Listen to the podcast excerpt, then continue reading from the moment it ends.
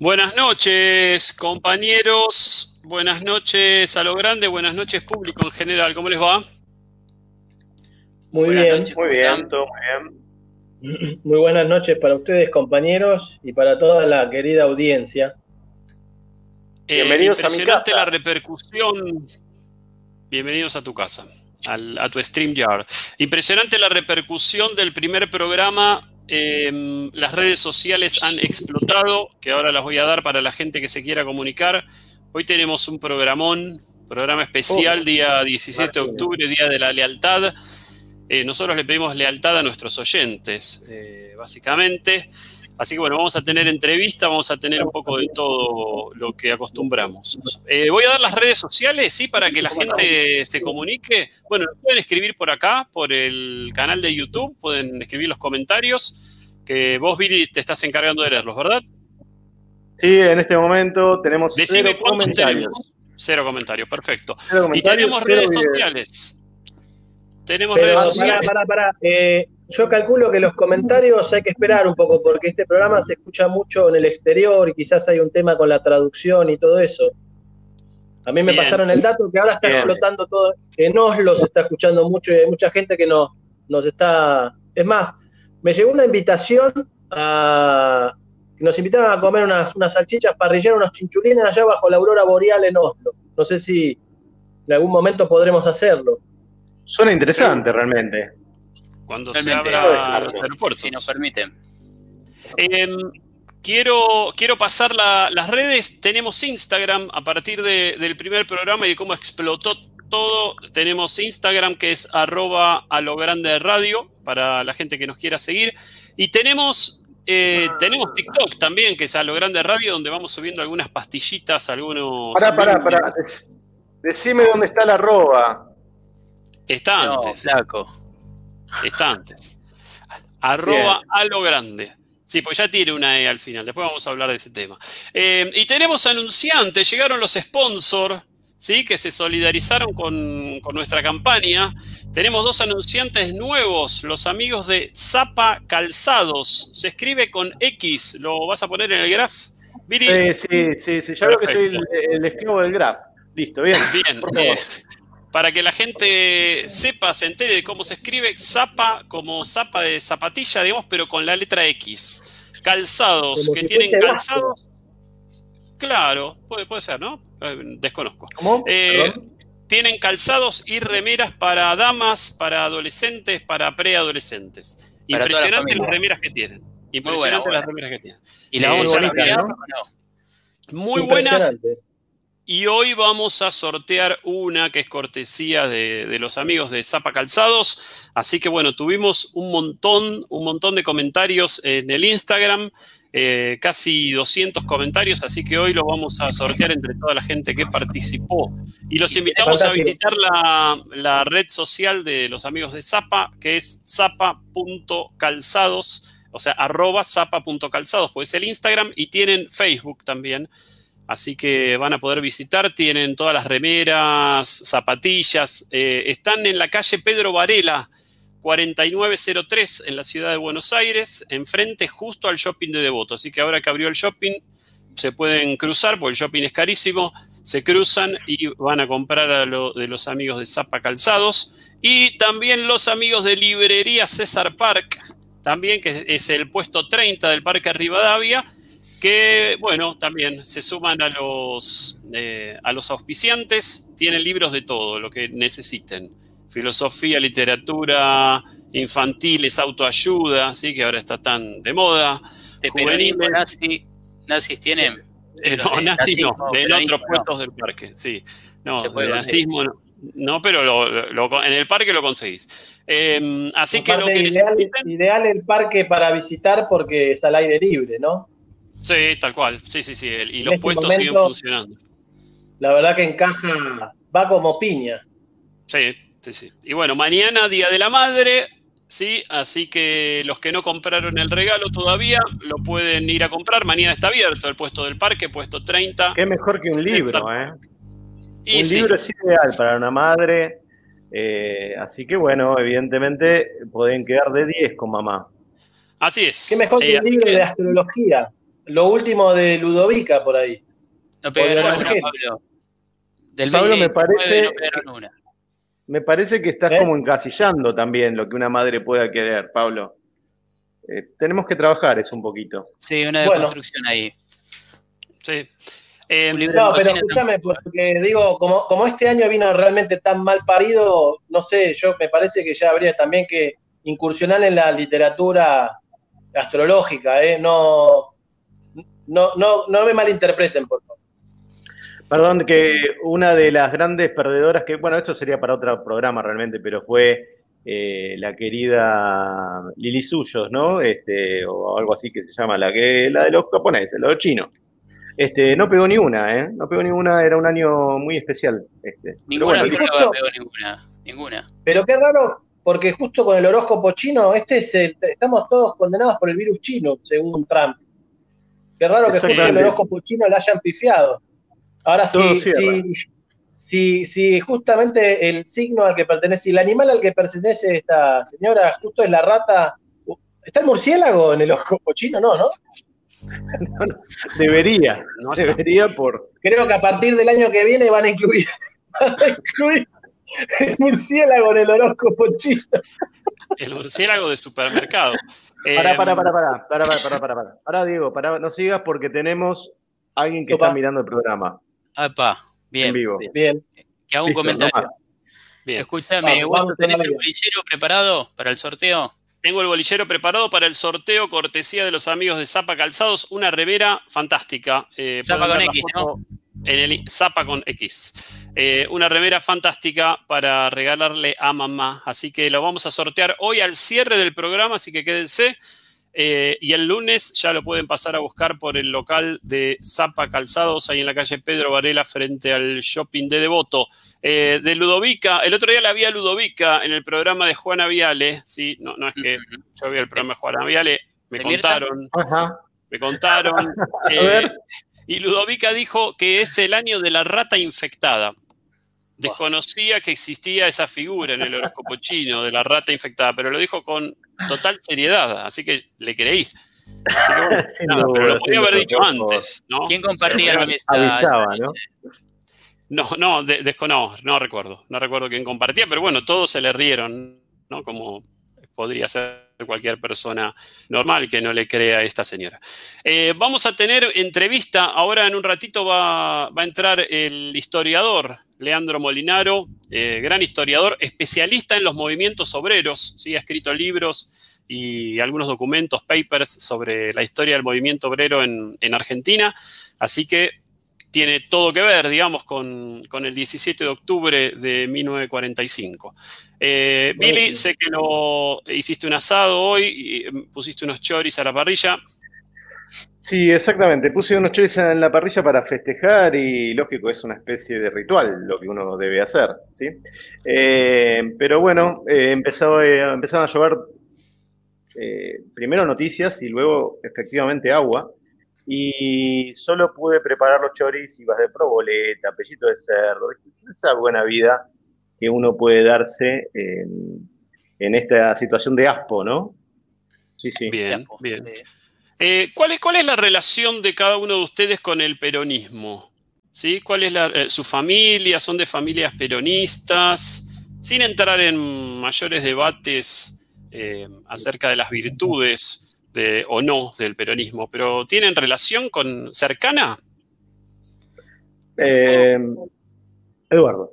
Bueno, yo puedo contar que bueno, cuando tenía, bueno, teníamos nosotros, ¿no? Esta, somos contemporáneos, cinco o seis años que estaba el regreso de la democracia con Alfonsín, recuerdo todo lo previo, eh, lo que fueron las campañas, recuerdo a Herminia Iglesias quemando el cajón, recuerdo esa etapa como, como un momento este, nuevo en mi vida y, en el cual veía como la algarabía de la gente tratando, bueno, de, festejar un hecho histórico y muchos familiares y conocidos ver como, esperanzado el, regreso de la democracia fundamentalmente y también eh, la oportunidad de que vuelva el peronismo. Esos fueron mis primeros acontecimientos relacionados con, el peronismo. Luego también, este, más, más grande, quería saber quién era Perón porque nadie me lo podía contar. Algunos hombres mayores que habían vivido la época me lo trataban de contar, eh, pero no, no llegaba a comprender porque era como algo como muy sentimental, emocional, la forma en que lo querían transmitir. Y me yendo a buscar unos discos a una librería, eh, encontré unos cassettes de discursos de Perón. Y dije que la mejor manera, creo yo, de, poder este, conocerlo es escuchándolo a él en vivo. Así que me puse a escuchar este, discursos de, Perón y, la verdad que era, era un fenómeno, el peronismo y, Perón en sí, un fenómeno histórico que, bueno, prevalece por los años y, sigue vivo, ¿no? Sigue vivo. Para los detractores, para quienes lo, veneran, sigue muy, muy, muy en boga y muy, muy arriba. Eh, sé que tenemos, eh, Diego, tenemos al entrevistado. Eh, me dice que está guardando en la sala de espera. no, no. No, no lo tenés todavía. Fíjate. No, no, no. Bueno, ahora le. Mirándolo. Ah, bueno, estás mirando la sala de espera y no, no te aparece. Bien, buenísimo. Pablo, ¿cuál es tu relación con el peronismo? Eh, no, por ahí, a, diferencia de Edu, yo crecí en una familia más bien radical. Por parte de, mi, por parte de mi viejo, te diría que una, no, había mucha, no sé, no, no, no había mucha, mucho movimiento en cuanto a, pensamiento político. Em, pero sí por parte de, de mi vieja, sí, una familia radical, militante, militante fuerte, eh, con lo cual yo primero, digamos, crecí en un ambiente antiperonista, totalmente, em, y después con los años y con la propia experiencia, bueno, también me fui, me fui enterando de algunas cosas y fui como matizando mi propia opinión, y hoy en día no, si bien no, no me considero un peronista, pero la verdad que tengo que reconocer que coqueteo bastante con el peronismo, que es una frase que he escuchado por ahí y me pareció bastante piola esto de coquetear con el peronismo. Este, qué sé yo, es una pregunta súper compleja, espero que nuestro invitado nos, ayude un poco también a esclarecerla, ¿no? Bien.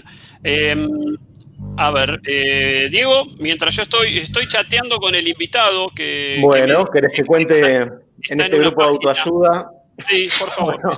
Eh, autorreferencial y, bueno, bueno, mira, eh, vamos a poner, ¿te querés el grupo familiar, historia? Bueno, mi familia por parte de mi papá hasta hace 500 millones de años acá, eran rosistas, luego se transformaron en radicales, luego tuvieron siempre, o sea, la línea fue que era anticonservadora, pero mi papá justamente siempre tenía una, como un mandato radical de lo que había pasado también durante el primer peronismo sobre ciertas situaciones eh, de lo que era, este, digamos, como, un, como un perfil, este, digamos, este, de, de, alguna persecución personal o vivencia de ese estilo. Eh, la verdad que paulatinamente, en mi caso, sí, siempre tuve muy claro, o sea, o siempre fue la figura es conservadores por un lado, campo popular, campo popular por el otro, ¿no? Eh, particularmente, eh, para mí fue un momento de quiebre, la verdad, de las elecciones del 2003 con, con digamos, de, de donde ganó Kirchner, porque la verdad que fue bastante grato y la sorpresa, digamos, de lo que, cómo, cómo, se, cómo se, que se fue desarrollando y eso me fue acercando más al peronismo, sin duda. Así que si quieren, soy más kirchnerista que peronista. Bien, y estamos para... El comentario de Billy, para mí también un momento bisagra fue el primer mandato de Néstor Kirchner, ¿no? Creo que ahí me parece que, que que hubo, un, por lo menos en mi parte, como un interés personal de, a ver, ¿por dónde viene la cosa acá? Porque esto está, parece más interesante este asunto, ¿no? Eh, no nos olvidemos que venimos, veníamos de, un gobierno previo de, color peronista que fue el de Menem, que me, digamos que me parece que hablando de, la doctrina de Perón tuvo muy poco que ver, ¿no? Em, No sé. Sí, sí. Sí, aparte nosotros justamente, calculo de nuestra adolescencia fue eso, pues veníamos de los años 90, de realmente de mucho descreimiento de lo, de, lo que significaba bastante cosas, claro, bastante apolítica, o sea, donde realmente, eh, digamos, el radicalismo lógico, más allá de, esa situación de lo que fue quizás Alfonsín, era plenamente conservador, y el peronismo siempre también, con un campo bastante más fuerte, no, conservador, y otro campo que sí, que lo tiene. Evidentemente esa pata también de derecha del peronismo existe, y es lo que también es lo que también te aleja de alguna forma en algunos momentos, ¿no? Pero lógico que todo tiene que tener una estructura para poder gobernar y vos te tenés que parar en, en alguna situación de poder, o, digamos, o estás con, los grupos económicos o estás con, digamos, con las organizaciones populares. Y ahora estamos con el, historiador. ¿Historiador? ¿Te podemos presentar como historiador? Eh, Leandro Molinaro, buenas noches. Hola, ¿qué tal? Diego, compañeros, ¿cómo andan? Sí, sí, claro. Está bien, está bien, estudio historia. Bien, perfecto. No, porque hay algunos que, bueno, dicen, no, soy profe, soy licenciado en historia, prefiero que me digan así. Bueno, eh, ¿está bien historiador? Sí, yo soy profe y además investigo y escribo, así que, bueno. Perfecto. Bueno, eh, eh, te convocamos, te invitamos a, nuestro humilde programa para que nos contaras un poco de esta fecha tan especial, 17 de octubre. Sabemos que, sos casi un especialista, eh, quizás de los más conocedores, digamos, del movimiento obrero en la Argentina. Y bueno, queríamos que nos, trajeras tu, visión, digamos, sobre este, este día particular. 17 de octubre. Te agradezco, igual es un poco exagerado, Diego. Gracias igual. Eh, no, la mirada, a ver, lo que puedo decir en líneas generales es que me parece que lo que más resalto el 17 de octubre es el accionar del movimiento obrero. A veces se suele leer el peronismo como sinónimo de Perón. En realidad el peronismo es más que eso, eh, y sus orígenes, ¿sí? si podemos datar sus orígenes, que son entre 1943 y el 17 de octubre de 1945, la fuerza del movimiento obrero es fundamental. Pensemos que eh, en las vísperas del 17, 17 de octubre de 1945, Perón estaba preso en la isla Martín García, detenido por la propia dictadura de la que había formado parte, por peleas internas que hay ahí y por presiones externas. Pensemos que está terminando la Segunda Guerra Mundial en ese momento, donde todos los partidos políticos de izquierda, de centro y de derecha se unen en lo que después va a ser la Unión Democrática y reclaman un llamado a elecciones. Recuerden que en la Segunda Guerra Mundial pierde la Alemania nazi, el fascismo italiano y bueno, y Japón, eh, y que se acusaba a la dictadura de ser nazi fascista. Esa era la visión de los opositores, de los partidos políticos opositores, y realizan una fuerte presión, movilizaciones populares para sacar a la dictadura. En ese contexto, Perón primero es expulsado del gobierno y luego encarcelado. Perón, que había sido secretario de Trabajo en esa dictadura, entre otros cargos, y había forjado una cercanía muy estrecha con los trabajadores a partir de, eh, sí, promulgar una gran cantidad de derechos que los trabajadores venían reclamando desde hacía décadas. Entonces, en ese contexto que Perón es detenido, que está encarcelado, lo que observamos en la víspera del 17 de octubre es una gran cantidad de trabajadores que se moviliza, van a locales sindicales, hacen asambleas en los lugares de trabajo y piden a los líderes sindicales que hagan un paro, que se movilicen para pedir por la libertad de Perón. ¿Se entiende? Entonces, el 17 de octubre es eso, es el movimiento obrero yendo en rescate a Perón que está preso. Si, cuento una anécdota cortita, se dice que Perón estaba en la isla Martín García, donde hoy estuvo Alberto Fernández y Kisilov, haciendo un acto, estaba detenido ahí, le escribe una carta a su futura esposa, que en ese momento era, era Vita, Eva Duarte, ¿no?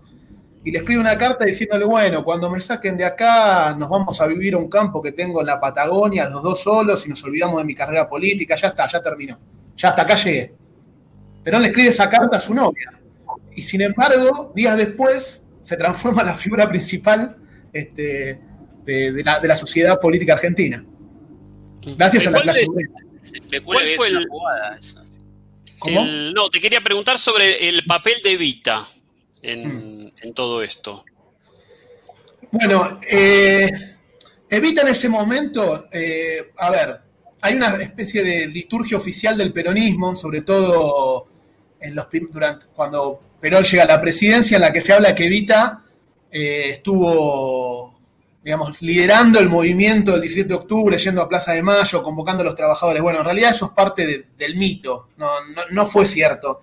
En realidad los que convocaron a, esta movilización fue una gran cantidad de, trabajadores y activistas, ¿sí? delegados de fábrica, líderes de sindicatos eh, regionales, nacionales, locales, que se habían acercado mucho al coronel Perón mientras era secretario de Trabajo y que hay una fuerte presión, lo que, lo que se observa es que hay una fuerte presión de sectores de la clase obrera por, por, movilizarse. Entonces, la CGT, por ejemplo, convoca un paro general el 18 de octubre, pero es tanta la presión desde abajo que la movilización se da el 17, se da un día antes. Y ahí, en esa movilización que tiene mucho espontáneo, también una parte de organización, la parte de organización que tiene, la, la conducen dirigentes sindicales. Evita no tiene un papel protagónico el 17 de octubre del 45. Más adelante lo va a tener, pero ya desde el gobierno. Bien. Hasta ese momento, eh, Perón, ¿qué, ¿cuál era su rol exactamente en el, gobierno? Bueno, eh, Perón forma parte del golpe de Estado de, junio de 1943. ¿sí? Forma parte de un grupo que se llama GO, Grupo de Oficiales Unidos es militar nacionalista, industrialista, muy anticomunista. ¿sí? Pensemos que en el año 43 el comunismo era quizás la agrupación política más poderosa dentro del movimiento obrero. Y Perón era muy anticomunista, nacionalista, industrialista, forma parte de ese grupo de militares que llega al poder. Y lo que hace, que es muy novedoso, es crear la Secretaría de Trabajo, que hasta ese momento no existía. No había algo, lo que hoy es el Ministerio de Trabajo, esto de reunir empresarios y líderes sindicales, y que el Estado se transforme en una especie de árbitro, eso no existía, o, había muy pocos ejemplos acá en Argentina hasta ese momento. Perón lo masifica, eh, obviamente con un objetivo político claro, o sea, otorgar derechos a la clase obrera, ganarse el apoyo de la clase obrera, pero al mismo tiempo eh, aislar a los sectores de izquierda que estaban presentes en el movimiento obrero mediante represión y mediante, eh, digamos, medidas legales, como por ejemplo vaciar los sindicatos que eran dirigidos por los partidos de izquierda, creándoles sindicatos paralelos, para que los trabajadores que no eran de izquierda se vayan a esos sindicatos que sí recibían los derechos laborales, mientras que los sindicatos de izquierda no los recibían, liderados por la izquierda no los recibían. A partir de, esa, de, la Secretaría de Trabajo, Perón se va, se va transformando en una figura eh, fuerte dentro del gobierno y va escalando posiciones se va a transformarse también en vicepresidente y en ministro de guerra. Y a 1945 tenía esos tres cargos, vicepresidente, ministro de guerra y secretario de trabajo. Bien. No sé si los muchachos tienen alguna pregunta. No, ninguna, eh, pero... No, clarísimo, clarísimo. Fui, como recordando un montón, digo, como no es, no es el rubro, la historia no es mi rubro, digamos, pero sí, a medida que Leandro, ¿no es cierto?, fue, fue relatando, fui recordando un montón de cosas porque sí recordaba que antes de su primer mandato Perón había ocupado un montón de cargos. Claro, eh, digamos, Perón, eh, lo novedoso de Perón entre el 43 y el 45, cuando construye su carrera política, es esto, cómo va escalando posiciones dentro del gobierno militar, va concentrando mucho poder con estos tres cargos que tiene, el más importante es secretario de Trabajo, y lo interesante también es que a medida que crece su poder dentro del gobierno, también va ganándose en conos. De los propios militares, hay un grupo de militares que se oponen a su figura porque lo ven que cada vez tiene más poder y tienen miedo que se corte solo, pero también muchos empresarios lo empiezan a ver de reojo. ¿sí? Para, para que se entienda, empresarios grandes empresarios en un principio lo ven con simpatía a la, dictadura del 43, porque es una dictadura que se postula industrialista, nacionalista, a favor del capitalismo y demás, pero a medida que Perón empieza a otorgar estos derechos a la clase obrera, aumento de salario, eh, bueno, ahí empiezan a verlo de reojo, incluso hay un discurso muy, eh, muy conocido de Perón en 1944 en la Bolsa de Comercio, donde están reunidos los empresarios más importantes de Argentina y le dice, quédense tranquilos que yo estoy con ustedes. Yo les doy derechos a los obreros para que los obreros no quieran hacer la revolución, este, no quieran hacer huelgas y demás, pero yo estoy con ustedes. Pero los empresarios no lo creen. En todo caso, lo toman como una especie de bombero piromaníaco, según diría un historiador en algún momento.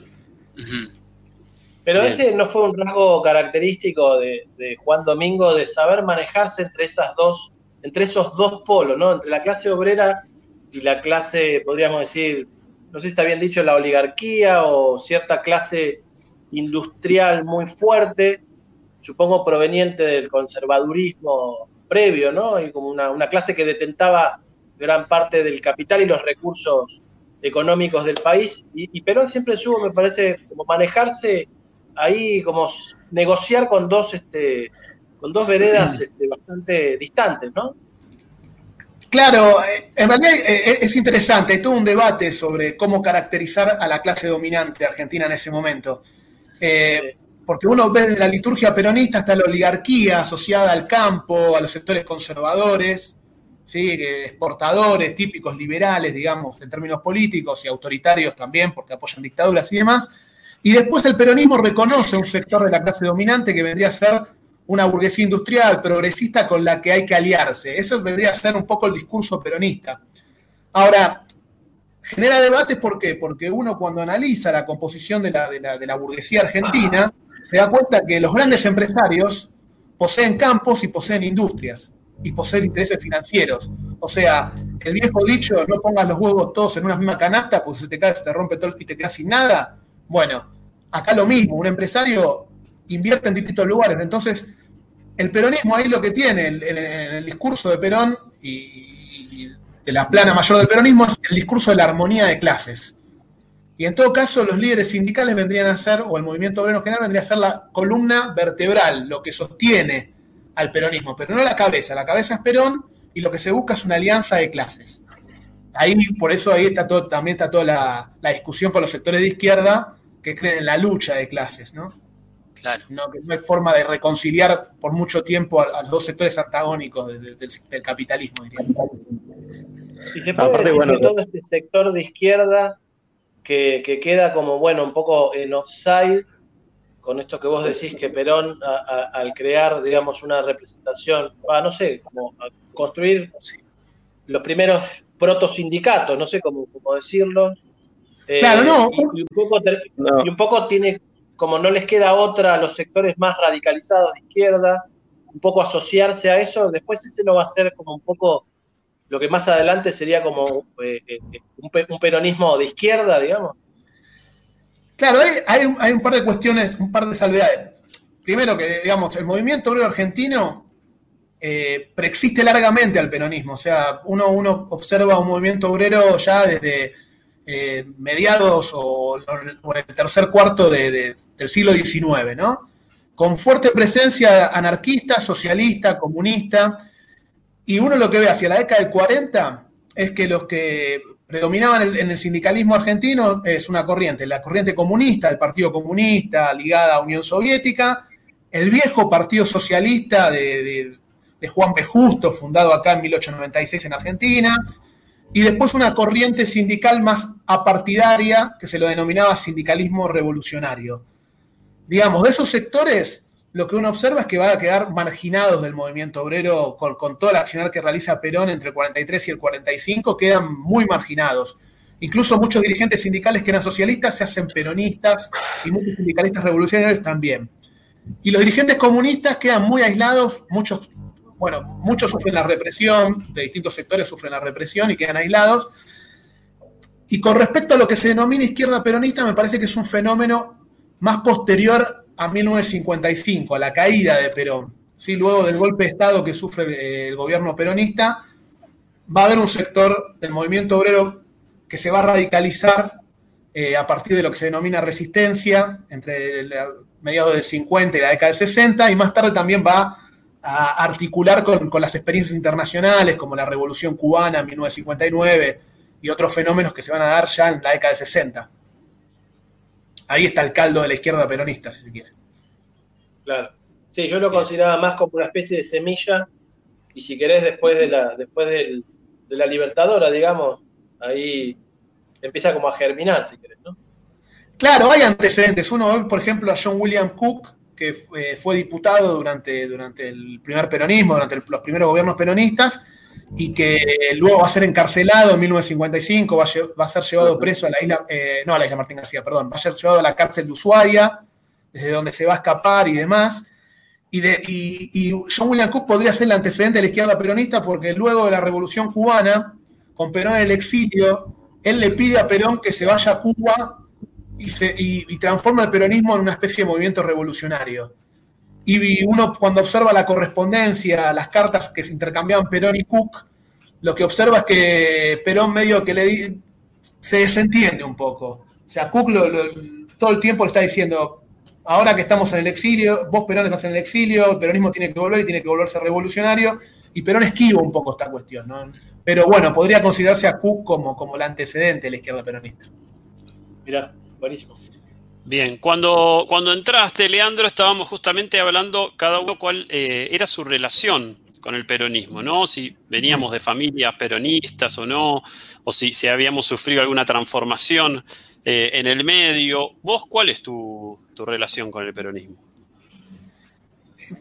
Ah, bueno, yo, a ver, por ahí a muchos les pasa lo mismo. Eh, yo, yo vengo de, mi familia, tengo, tenía, me acuerdo mis abuelos que habían vivido esa época, habían vivido la década del 40, tenía abuelos antiperonistas y, abuelos peronistas. Tenía una abuela muy peronista y dos abuelos muy antiperonistas. Entonces era muy interesante escucharlos, a mí que siempre me gustó historia, hablar con ellos de historia muy, muy interesante porque parecía que estaban hablando de dos países diferentes cuando hablaban. Y cuando hablaban de Perón también, y de Vita ni hablar. Eh, entonces ese es un poco lo que, lo que yo recuerdo, es un poco las charlas con, mis abuelos, eso un poco del lado más subjetivo.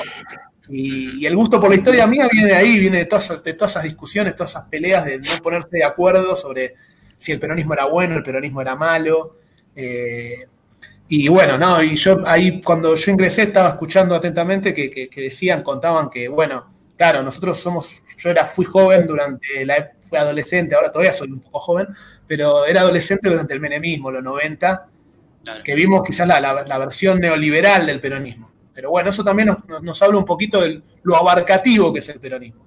El peronismo tiene figuras de tanto conservadores, liberales, de izquierda, de derecha, este, va desde, Perón, Evita, después en los 70 tenemos figuras como López Rega, Isabel, eh, la AAA, eh, tenemos, bueno, eh, dirigentes sindicales como Felipe Vallese, que, que, fue desaparecido en la década del 60, eh, tenemos en los 80 Cafiero, que era una especie de, Alfonsín peronista. Eh, mm. Tenemos en los 90 Menem.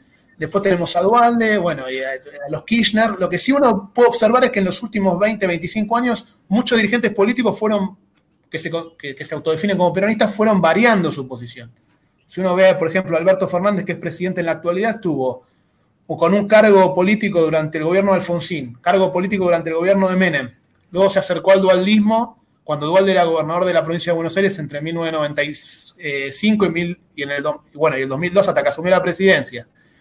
Luego, en el, perdón, en el 2000 lo vemos a Alberto Fernández con Caballo y bueno, luego, luego jefe de gabinete de Néstor Kirchner, luego se pelea con Cristina en el, con la crisis del campo y ahora vuelve al kirchnerismo. O sea, tienen, eso, eso también define un poco el peronismo, el pragmatismo. Igualmente, sí, bueno, puede ser, pero igualmente no es la única corriente que lo, que lo tiene, ni, mucho menos. O sea, creo que eh, verla, digamos, no sé, teníamos lo que la ministra de Seguridad del gobierno pasado estuvo, digamos, con todos, este, Pino Solanas, estuvo, que estaba en la actualidad, también estuvo con Carrió, estuvo eh, bueno, cuestión de la política, de las alianzas, es cuestión de poder, es tener estructura para gobernar, es, más amplio por ahí que si uno sienta unas determinadas bases y bueno, y de ahí eh, tiene que decidir un político para dónde va. Lógico que eh, no, digamos, pensar lo, digo, lo, completamente opuesto a, digamos, a lo que, a lo que sería la base fundamental, digamos, de, de su pensamiento, ¿no? ¿Qué sé yo? Eso es lo, sí, uno lo que podría. Sí. Creo que no es solo del peronismo eso, eso a eso voy. No, yo creo que es un, movimiento que me parece que uno de los, grandes legados del, peronismo es eso, que es un movimiento que logra bien articular los consensos eh, predominantes en un momento histórico y adaptarse a, eso o construir también ese contexto. Entonces me parece eso, me parece que cuando en Argentina, en plena hiperinflación del 89 y del 90, asume Menem diciendo salariazo, revolución productiva, puede dos años después eh, hacer una reforma, empezar a privatizar todo, hacer reformas neoliberales con el uno a uno, lo puede hacer porque el peronismo se lo permite, porque justamente, ahí coincido, tiene una estructura, tiene un brazo sindical muy importante, tiene cuadros eh, empresariales, tiene, cuadros este, políticos que le permiten llevar a cabo esos, grandes cambios y adaptarse bien a la coyuntura y transformarla. Pero bueno, es no deja de ser un partido del poder en ese sentido, ¿no?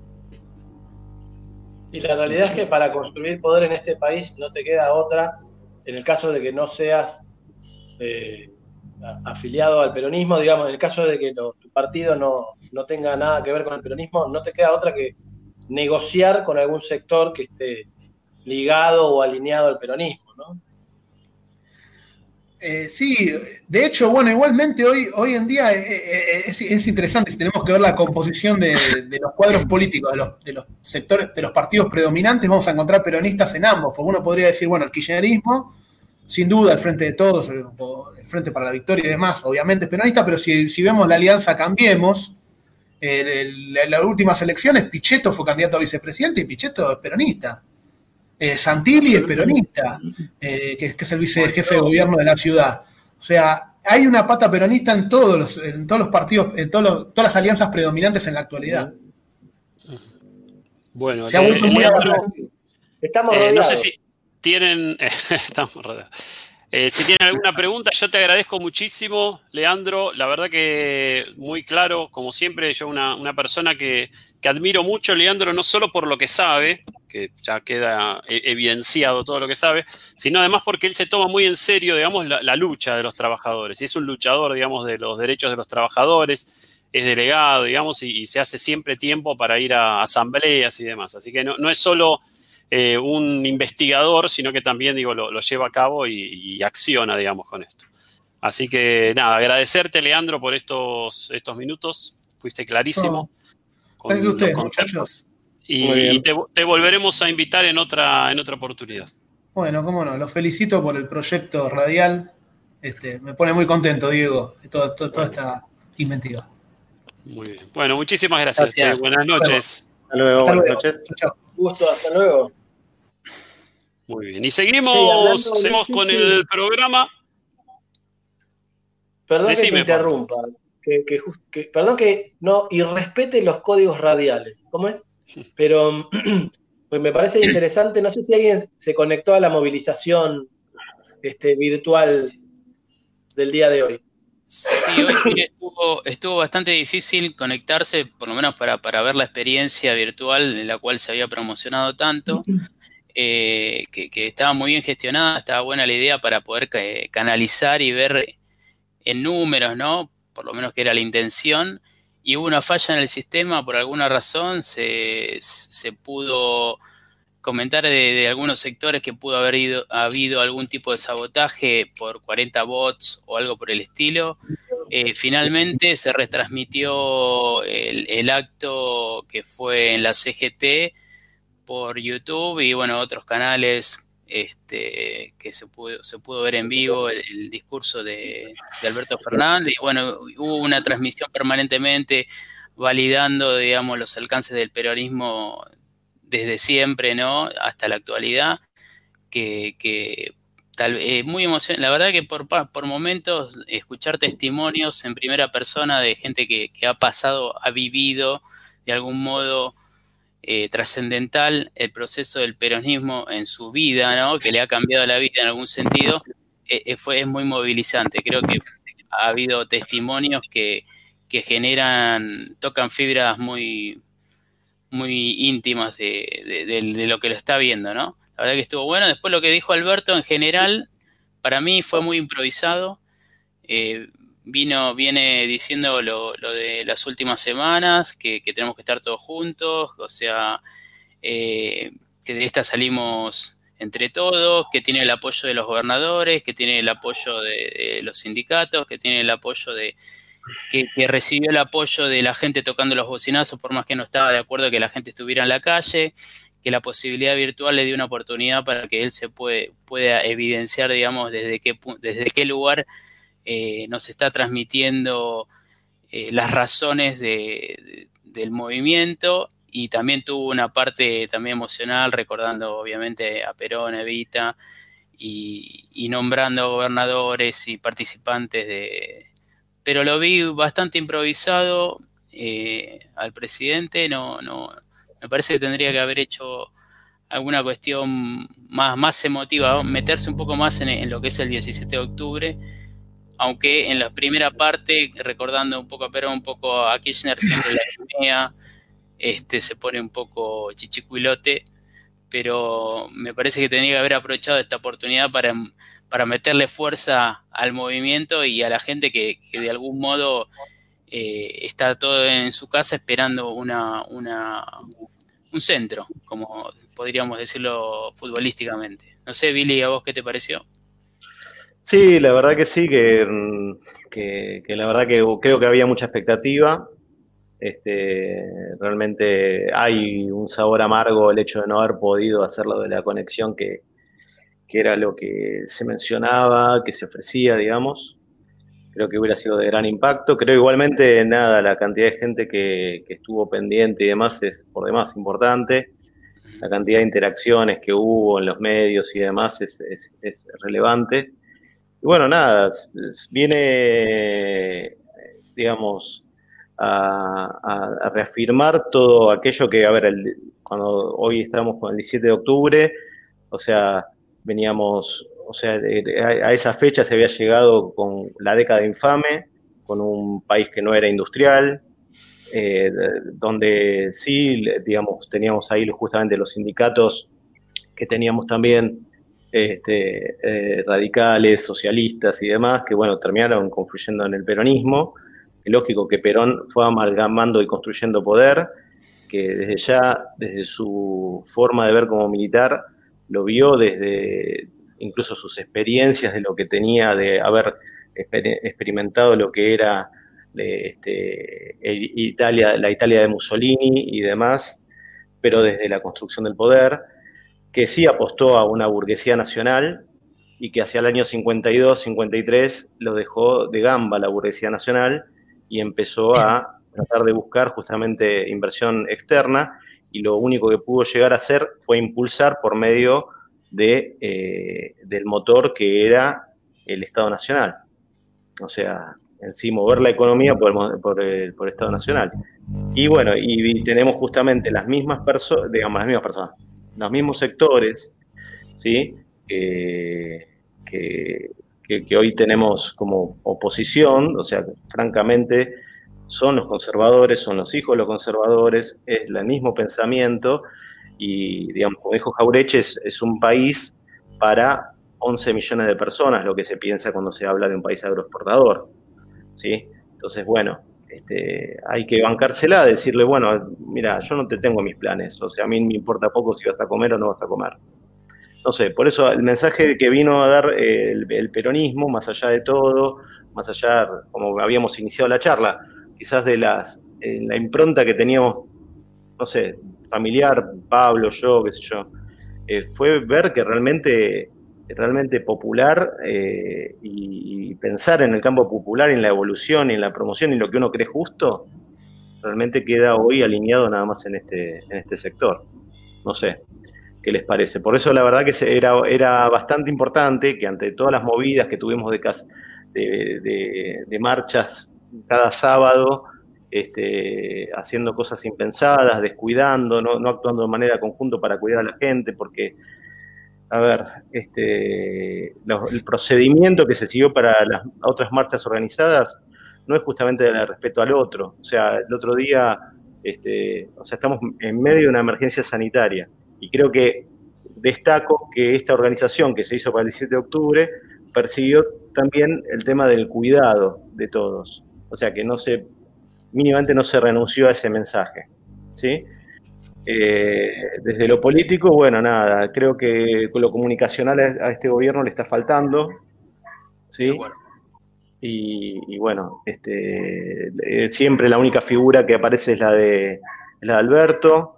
Eh, rara vez este, mueven a algún otro, algún alfil, este, pero bueno, creo que, sería necesario, no sé. Pero bueno, en fin, el, digamos, del otro lado tenés el grupo concentrado de poder y son muy fuertes, evidentemente, porque incluso el manejo de todos, acá nosotros estamos hablando y el gran manejo tenemos justamente de ya amigos que trabajan o trabajaron, vamos a decir, en ese momento, eh, que eran, están ligados directamente con los grandes grupos económicos. O sea que también lo que hoy se, se pensó como un, un, problema de conexión puede ser también radicado en, eso, en esos medios concentrados. Bueno, eso. Eh, damos vuelta a la página, muchachos. Dale. Muchaches, Dale. Eh, no quiero ser injusto con los auspiciantes, ¿sí? Recordamos que tenemos un sorteo hoy de los amigos de Zapa Calzados. Eh, sabemos que los podemos ubicar frente al shopping de Devoto en la calle Pedro Varela 4903. Ahí van a encontrar calzados, ropa, remeras para damas, adolescentes y preadolescentes. Así que eh, si no es para el Día de la Madre, puede ser para algún regalito también. Y los amigos de Librería César Park también que nos acompañan, puesto 30 del Parque Rivadavia, con bueno, los libros que se les ocurra. Y nos prometieron un libro para la semana que viene, así que vamos a sortear, lo vamos a ah. iniciar el sorteo esta semana por redes sociales también. Así que próximo sábado vamos a tener un, un librito para sortear. Después voy a dar el, si encuentro por ahí la foto que me mandaron, este es un programa que, si bien, si bien nos gusta hacer muchos chistes y todo, creo que hoy quedó claro que cuando queremos ponernos serios, nos ponemos serios, ¿no? Sí, y que sabemos un montón. Uf, serio, serio por demás, me parece. Un cacho de cultura. Tenemos otras noticias en la semana. Ah, Pasaron cosas. Pasaron cosas y pasó este el señor Neus, ¿no? Que, habíamos eh, hablado la semana pasada, casi eh, no, nos había llegado fresca la noticia. Sí, eh, no, escuché, muy bien. ¿Hablaste del señor Neurus? ¿El doctor Neurus?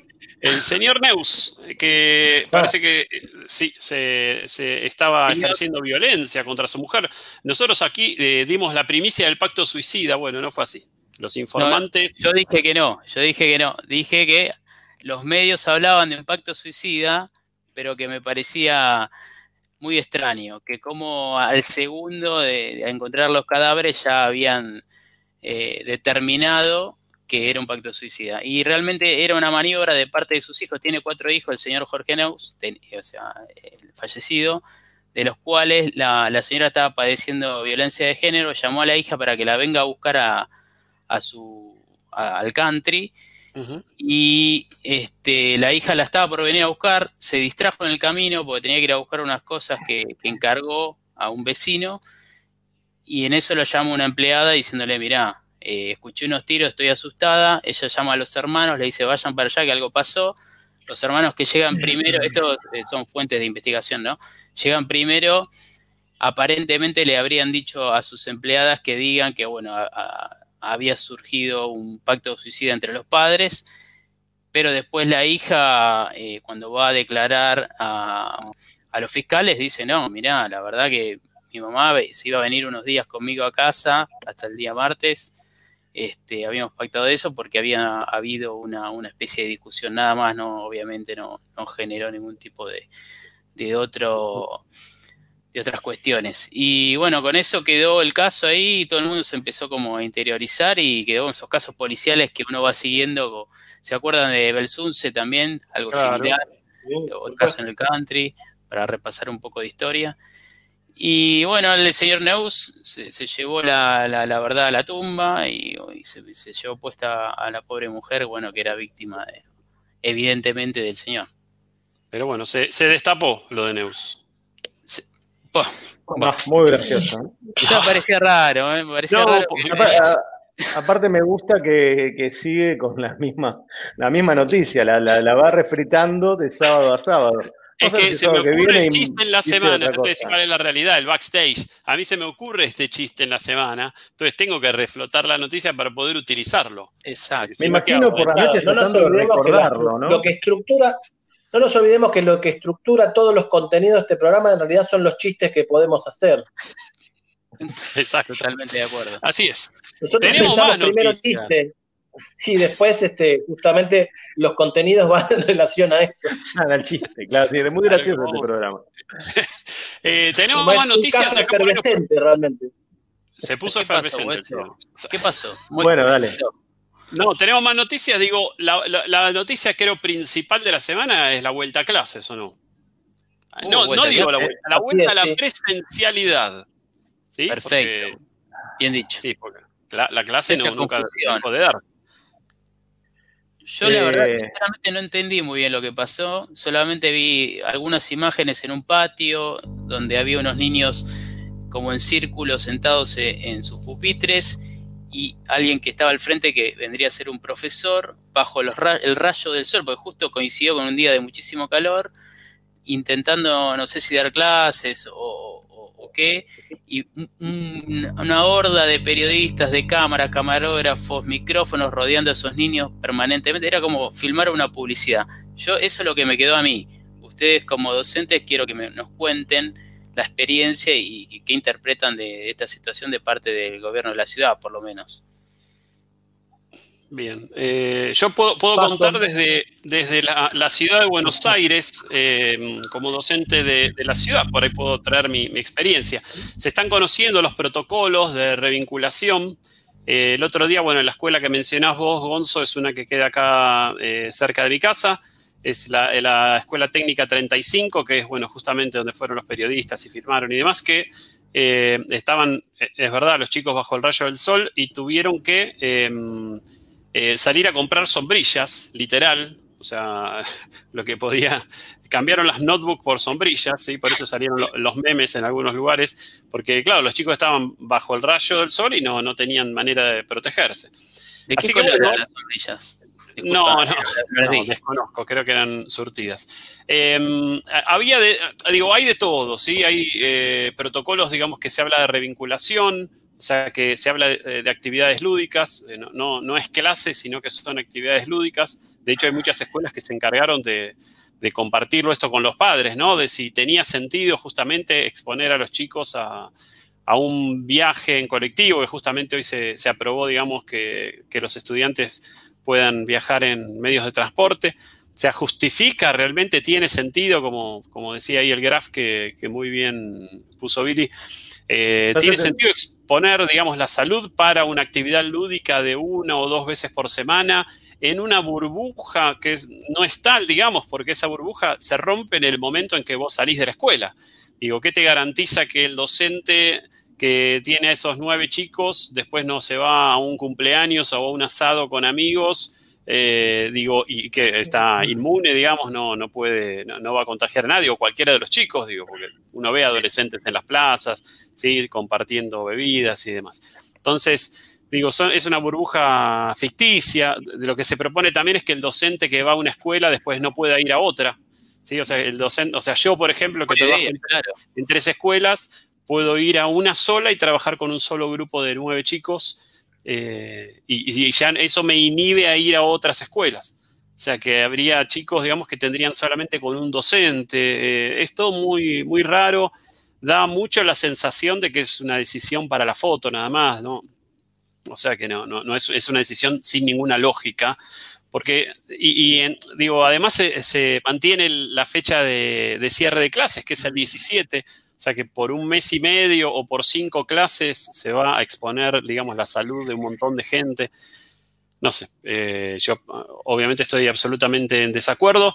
Lo que se está dando en la ciudad es que hay, eh, está dependiendo mucho de cada supervisión escolar, entonces hay supervisiones que decidieron no abrir las escuelas, hay supervisiones que obligan a los docentes y hay supervisiones que lo dejan eh, de manera voluntaria. ¿sí? Y conocí los tres casos, digamos, justamente. Que según la supervisión o según si el supervisor tiene no sé, los pantalones mejor puestos, digamos, o, tiene más agallas para enfrentar al sistema, eh, cierra la escuela, o si es nuevito y no le da tanto eh, para lucharla, eh, abre todo y obliga a todos los docentes a ir. Así que es medio como que queda sujeto a, cada persona. Todo muy raro, muy, muy raro. No sé, Billy, vos que estás en provincia. Bueno, no, hay primero que hay una nación y es federal. Y el Consejo Federal se, hace más de dos meses que mandó cómo eran los protocolos y lo que sí hizo eh, en Ciudad es no, trabajarlos directamente. Eso se nota, porque claramente había un periodo pulmón que era de, adecuación de las, de las escuelas antes de volver a este periodo.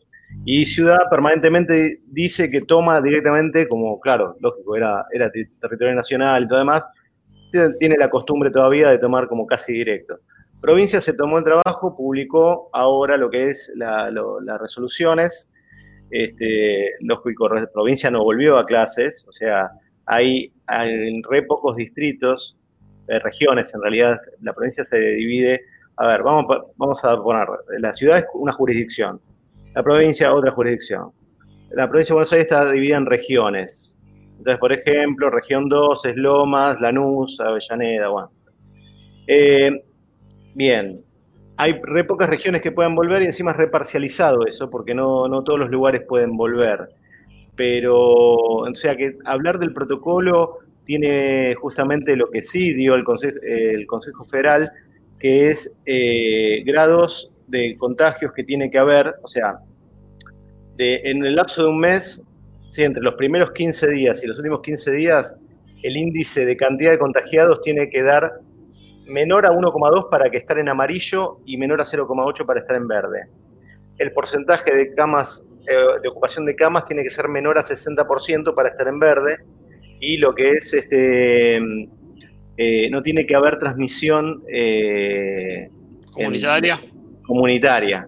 Entonces, realmente en provincia de Buenos Aires, en el AMBA particularmente, no entra ninguno hoy en día y realmente lo que uno puede ver fácilmente que acá diciembre eso no va a suceder.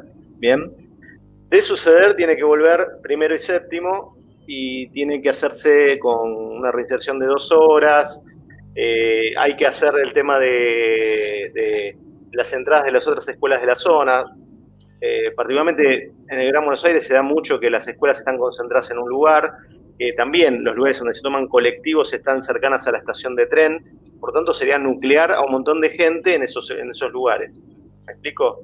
O sea, si vos vas a, distintos puntos del conurbano, te vas a encontrar con eso. O sea que la verdad va a ser muy difícil si no hay vacuna de esto. O sea, vos estás diciendo, Billy, que esto se puede llegar a extender hasta esencialidad, eso se va a mantener, ¿sí? Bueno, lo dice el texto directamente. Este, porque es lógico cubrir y cumplir con tantos eh, protocolos de distanciamiento de los alumnos dentro del aula, de los recreos, ¿sí? Sí. Va a ser bastante difícil. Qué bárbaro, ¿eh? Bien. Bien. Em, te me has eh, frisado, Billy, la, la, imagen, eh, no sé si ustedes lo ven frisado ah, también. Sí, quedó, quedó, bien igual, ¿eh? Quedó, sí, quedaste bien. Quedaste... Quedé frisado en este momento. Frisado. Ah, quedó frisado ahí, volviste, ahí volviste. Quedó frisado en su mejor perfil, así que está todo bien. Bueno. No, sí. Bueno, y después les digo cómo, cómo, termina el año, si quieren. Tirando ¿Ya puedes adelantarlo? Dale, Ludovico. Eh, mira.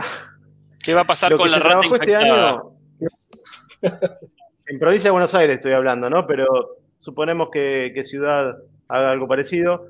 Todo, eh, lo que termina el año va a ser, eh, con estos códigos de valoración conceptual, se va a hacer un registro en las escuelas de los contenidos y los aprendizajes que alcanzaron a desarrollar y las actividades de cada estudiante y los que tienen todo bien, en noviembre terminaron, listo, vacación. ¿En noviembre ya? Es 30 de noviembre, ¿no?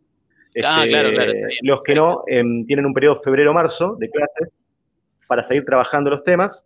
Y si luego de marzo no lo logran acreditar, digamos, eh, eh, comienzan el año, a ver, si están en cuarto, pasan a quinto, pero se llama promoción acompañada donde se tienen que reestructurar por contenidos y aunque haya eh, cuestiones en común de, em, ¿cómo se llama?, de, de, materias, se puede hacer como un 2 por 1 ahí, ¿no? Eh, lo que sí terminan son los de los últimos años, los sextos y los séptimos, ¿sí? séptimos para escuelas técnicas, eh, donde van a haber un periodo que se llama trayecto de curricular de finalización de nivel secundario, que se puede alcanzar acá a noviembre, que tengan todos los contenidos y los criterios y los perfiles que se pretende del alumno a fin de, del curso, o van a tener tiempo de clase hasta abril. Listo, lo dije. Buenísimo. Estoy tranquilo. Antes te ibas a diciembre, ahora te vas a la promoción primero. A la promoción, che gallina. A la promoción. Em, por otro lado, no solo vuelven las clases presenciales, sino que vuelve el fútbol. Así Edu, tenés información de esto, se sortearon los grupos. ¿Nos explicás el torneo este que, se va a hacer para hacer sí, como la, la, verdad que sí, la verdad que es un es un berenjenal, no sé si e, es, aburre, ¿viste? Hicieron, no, entiendo qué, es lo que quisieron hacer. Bueno, dividieron en, zonas, en seis zonas, eh, con cabeza de serie los grupos que, que, bueno, por ejemplo, el grupo 1, el cabeza de serie era Racing, después el grupo 2 Independiente, River, Boca, el grupo 4, grupo 5 San Lorenzo y el grupo 6, ahí está la polémica, porque se tomó en cuenta como sexto grande a Vélez. No sé qué ustedes, ¿qué les parece esto? Y mira. ¿Qué? Yo no. Dijiste? A mí me parece que en todo caso el sexto grande tendría que ser Argentino Junior. Bueno, puede ser, puede ser. No, eh... no nos dejemos llevar por la ¿Cuál es la lista de los grandes? A ver. ¿Cuál es la lista de los grandes? La lista de los grandes, bueno, son los clásicos supuestamente, ¿no? Eso, eh, popularmente conocidos como Boca River, San Lorenzo, Huracán, que vendría a ser como Huracán el sexto grande, ¿no? contabilizando eh, popularmente, digamos, diciendo, bueno, la cantidad de hinchada, la efervescencia, la historia, eh, los reconocimientos internacionales. Eh, pero bueno, en este caso Huracán eh, está enojado porque bueno, fue dejado fuera, en lo que se tomó en cuenta que a partir de 1931 los torneos nacionales que habían ganado estos clubes, digamos. Entonces los, seis grandes pasaron a ser eh, los cinco grandes que conocemos popularmente y Vélez, ¿no? Que, bueno, no contabiliza por hinchada, por ejemplo, ¿no? En ese caso me parece ¿Por que... Qué no, ¿Por qué no estudiantes de La Plata, che? Porque no, no le dan los torneos no le dan los números. no le dan estudiantes, estudiantes que no es grande, entonces. para mí es grande, para mí es grande. Perdón, no, le, dan los números. Eh. El formato es mediano entonces. Es mediano. Van, son 24 clubes, se dividen en las seis zonas. Hay una fase de campeón que van a quedar 12 clubes, que van a estar divididos en dos grupos.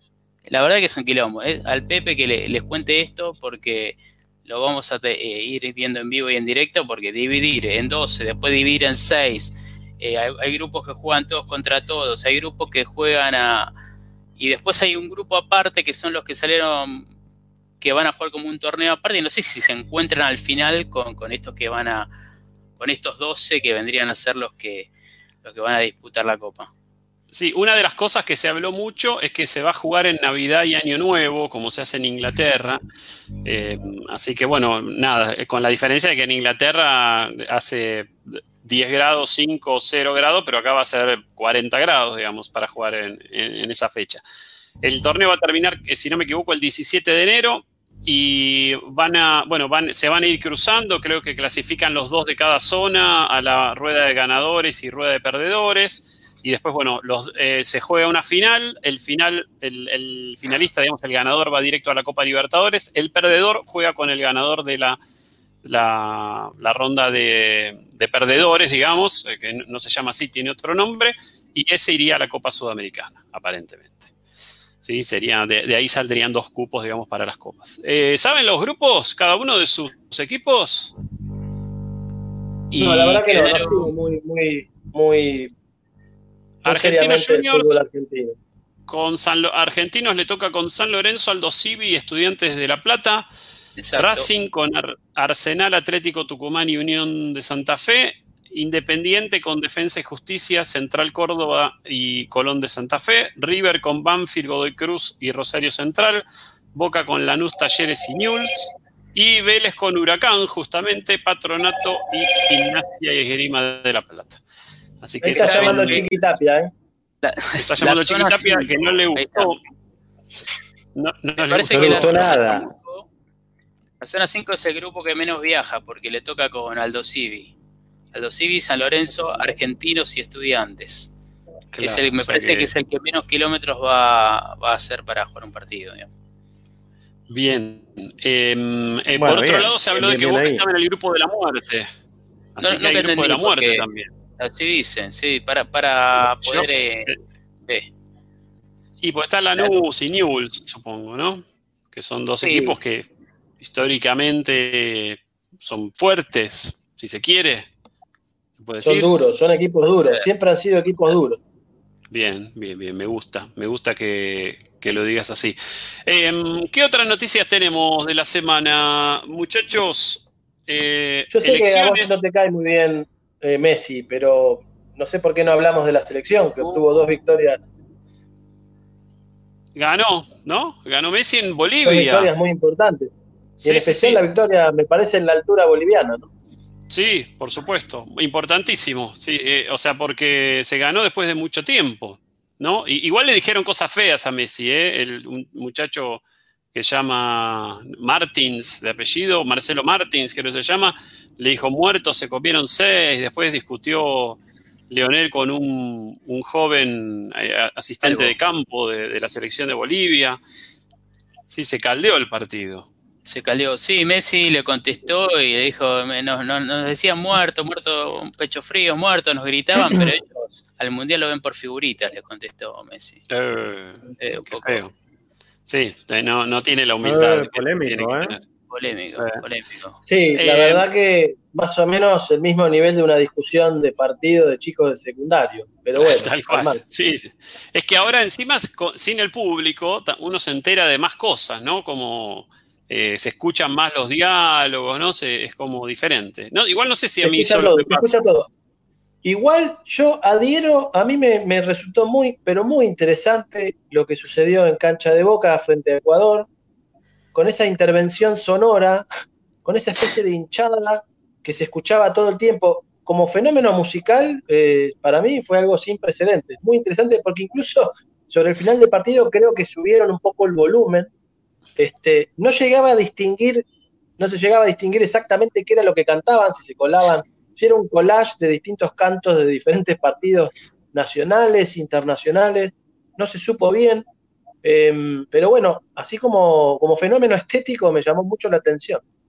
Es un buen punto porque se venía utilizando desde las, de las consolas de los canales que venían transmitiendo partidos, se, eh, se canalizaba el sonido. O sea, vos en la transmisión escuchabas un partido con el sonido canalizado por el canal que lo transmitía. Eso se venía haciendo. Para el partido de Boca pusieron parlantes, lo tengo que decir, ¿no? Esto, esto es real. Se pusieron parlantes en las tribunas, o sea. Por primera vez en la historia de Boca. Los jugadores, eh, exacto, escuchaban. la primera vez. Una vez yo vi uno. Eh, los jugadores por primera vez escuchaban el sonido de los parlantes. No sé si a ellos les afectó de algún modo, los favoreció eso nunca lo supimos. Como dice ah. Pablo, de divisar el sonido, me parece que eran cánticos de la hinchada de Boca en Libertadores, por lo que escuché sobre el final de uno. De uno. Pero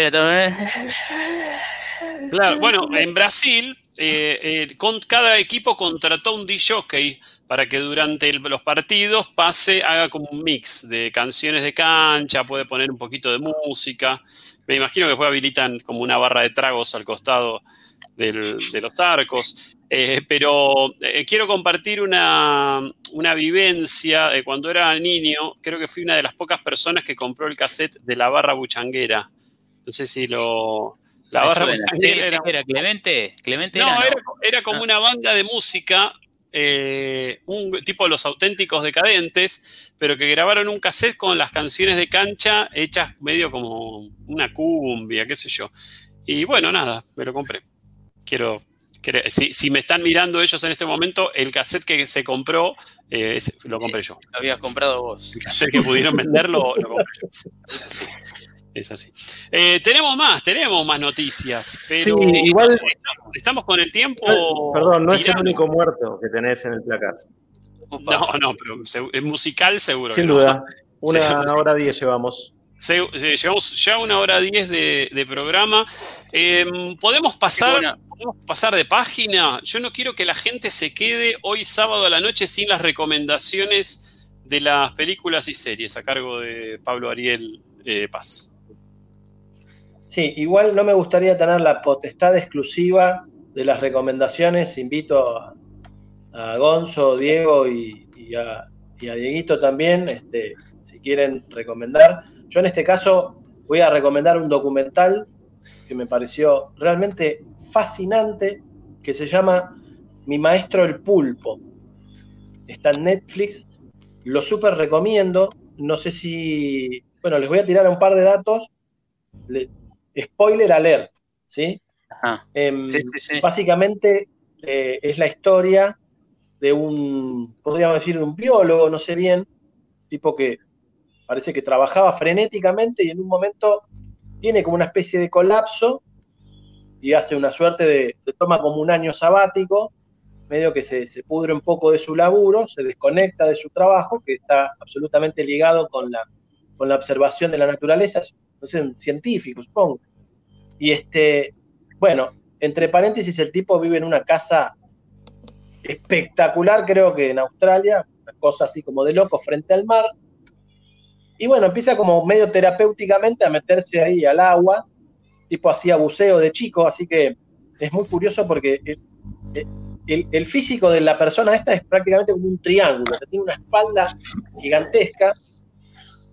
Bueno, y se mete al agua y bueno, y la cuestión es que se, empieza a enganchar, empieza, a llamarle la atención el comportamiento de un pulpo, y se da cuenta de que no había muchos datos con respecto a los pulpos y, empieza como una, especie de, historia este, casi de, embelezamiento de este biólogo con el pulpo.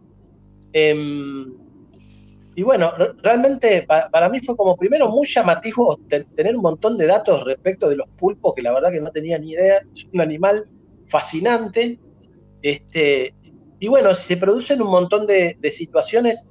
Otra cosa, entre paréntesis, es alucinante la fotografía de ese documental. Ya solo por eso vale la pena verlo. También me parece buenísimo en ese sentido porque es muy apto a todo público. Me parece que hay un montón de lecturas que tiene y por ahí los más chicos se pueden enganchar con las imágenes de los pulpos y de los peces abajo del agua, que hay imágenes que son realmente psicodélicas, te diría, es muy buena la fotografía, es muy buena la edición también.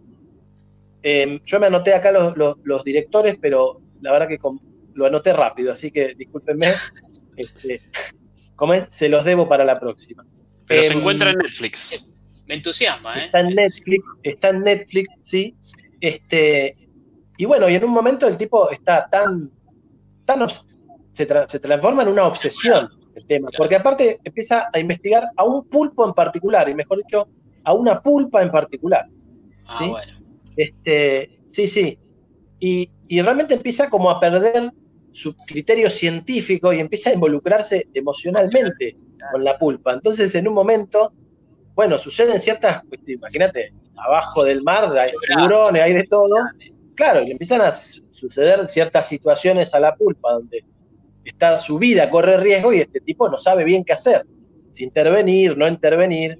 bueno, hay un montón de, hay un montón de, este, de situaciones súper interesantes, pero mm, y hay una conexión muy grande entre, entre, bueno, porque después la pulpa tiene sus pulpitos y bla, bla, bla, y él al mismo tiempo hay, hay una relación entre él y su hijo y cómo se van transmitiendo. Está muy bueno ese, ese paralelismo que hay, pero creo que es un documental eh, es un canto a la vida realmente porque creo que me parece que principalmente a lo que apunta es em, como, como volver a volver un poco al mundo natural y a los y a los aprendizajes que podemos extraer del mundo natural, ¿no? Que nosotros como, como, como raza humana, ¿no? Nos hemos de alguna manera escindido del mundo natural, ¿no? y un poco creo que la película quizás no lo dice directamente, es una lectura personal, pero creo que la, película tiene lectura, ¿no? De, repensar nuestra relación con, nuestros, con nuestro entorno, con la naturaleza este, y con, la vida misma. Muy novedoso, Pablo, porque viste que siempre este tipo de documentales es como la relación con los gorilas, con los chimpancés, con los koalas, ¿no? con animalitos muy tiernos, pero nunca te vas a imaginar que la relación con un animal de las profundidades y menos con un, con un pulpo. Es un gancho sí, en este caso particular no está tan en las profundidades porque una cosa llamativa es que el tipo eh, bucea sin equipo de, digamos, sin equipo de buceo, no tiene un tanque de oxígeno. Tipo toma aire, se sumerge, filma un poco y tiene que volver a salir. Eso también es como muy desesperante porque en algunos momentos el tipo necesita quiere saber qué es lo que pasa y no le queda otra que subir a tomar aire y volver a bajar. Este, sí, sí, es muy, es muy loco. Eh, pero súper recomendado. ¿eh? Claro, no creo que spoilees, pero bueno, este, siempre, ¿cómo, identifica la pulpa? ¿Cómo sabe no, no especifica, no especifica mucho en este caso cómo conocer el género de los pulpos. Em, no, ¿cómo, sabe que tiene la misma pulpa con la cual se encuentra? Pone Billy el pulpe, entonces. Tenés razón, tenés razón, eso es justo. Y eso, Gonzo, es una excelente pregunta y ahí me parece que es donde juega la dirección del documental. La verdad que no sabemos si siempre filman al mismo pulpo, ah, si, no, si todas las tomas aéreas son del mismo día, ¿no? No lo sabemos, pero la edición es tan buena que construyen una historia impecable también. Y la calidad de imagen, me imagino, también, ¿no? Porque no, impresionante. No, es impresionante. Fotografía es impresionante. Igual no, le pasaba a mi maestre el pulpe. Eh, ¿No le pasaba cuando eran chicos que veían una película de animales y después de cuando de grandes se enteraron que poner, no sé, las aventuras de Chatrán, que era un gato, que habían usado 15 gatos para hacer, ¿no se les caía un poco? Claro, era como, ¿no? Te revelaban el truco, como cuando te enterabas que, los reyes eran los padres, digo, a mí me, un poco me bajoneaba eso, ¿no? Porque, uy, no, que puedo decir que hay, oh, Claro, si hay niños ahora, bueno. Bueno, chicos, sí. Los Reyes sí, Papá Noel no, ¿eh? Papá Noel sigue siendo el original. bueno, ¿alguien más tiene algo para recomendar? Lindo, así ya anotamos esa de Netflix. Bien, seguimos con, este el monopolio de Netflix de la, cuarentena. Les tengo para decir, eh, vi, vi Ratchet, una porquería, Ah, eh, empieza muy bien, empieza muy bien y, hasta te ilusionas y tiene una estética determinada del directo. O sea, la persona que dirige, ya, digamos, con otras series que ha hecho, eh, digamos, tiene una propuesta interesante. Pero los personajes se van distorsionando a lo largo de los capítulos y el último capítulo completamente innecesario, ¿sí? Es un poco como una precuela del Resplandor, aparentemente, según lo que me dijeron. Yo no estoy seguro, ¿eh? Yo soy argentino pero eh, es una persona que se hace pasar por enfermera para vincularse con un interno que mató a cuatro sacerdotes, ¿no? Y entonces ahí comienza la historia, ¿sí? Al principio pintaba bien, pero después todo lo contrario. ¿Es una, una película o una serie? Serie, serie. Y, tengo una más que, le doy mi, voto positivo y ya ahí lo dejo. Eh, aunque es muy pavota a veces, Los psiconautas es eh, bastante absurda por momentos, ¿eh? Y está, es divertida, los capítulos son cortos, este, con el Puma Goiti, con Florencia Peña, este, un gallego que no sé, con Piroyansky. la verdad que está bueno, es divertida termina siendo entretenida. Es, muy buena la idea también, es muy, muy, muy graciosa el, guion y la historia. Este, y es verdad, es, delirante, delirante. Sí, un gallego estafador que viene y empieza medio de busca a meterse en la historia de, un club de barrio, donde, bueno, digamos, este, aparecen ciertos personajes bastante exóticos, vamos a decir. ¿Sí? Sí, está bastante bien. ¿Cuántos eh, Billy o Diego López le pones? Eh, vamos, eh, Pablo utilizó la escala de, del 1 al 10, así que voy a hacer la misma y le voy a poner 7. bien. Bueno, bastante bien. Va la escala. Sí, sí. Ah, perdón.